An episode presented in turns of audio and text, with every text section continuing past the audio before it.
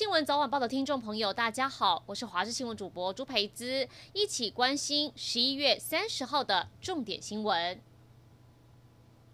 立法院今天举行联席会议，要审查各部会前瞻预算，但说是审查，立法委员上台还是在质询。像是赖世宝就问英国十二月就要开打新冠疫苗，台湾民众能不能回台入境免隔离？陈时中回应，因为疫苗有效期还没确定，可能还是要隔离。另外，费鸿泰质疑美猪标示问题，直接要陈时中别当卫福部长了，应该改做美国的猪肉商驻台代表，让陈时中有点生气，说不可以这样。侮辱人。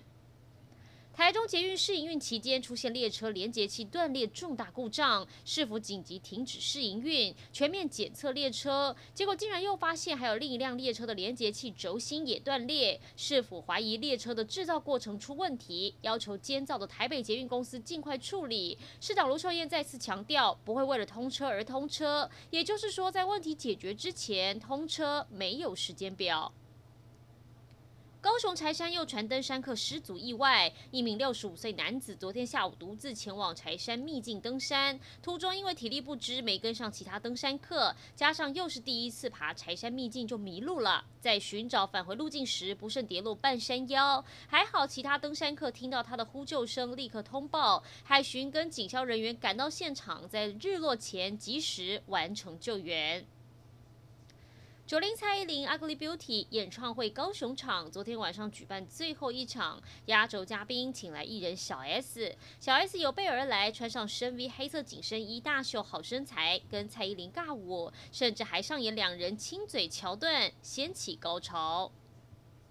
国际消息：美国疫情越来越严重，连续二十七天每天确诊数超过十万人。洛杉矶、旧金山等大城相继实施宵禁，但现在也有好消息传出。根据《金融时报》报道，英国政府将会在这几天内批准辉瑞药厂跟德国生技公司 BNT 研发的新冠病毒疫苗，成为西方国家中第一个核准使用疫苗的国家。而第一批预计最快会在十二月七号施打。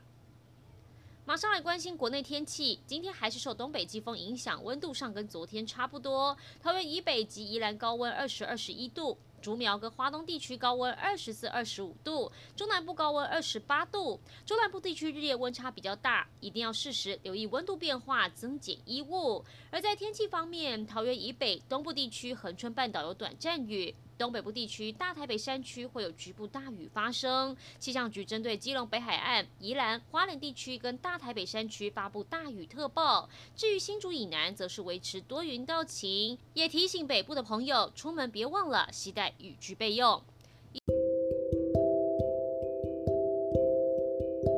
以上就是这一节新闻内容，感谢您的收听，我们再会。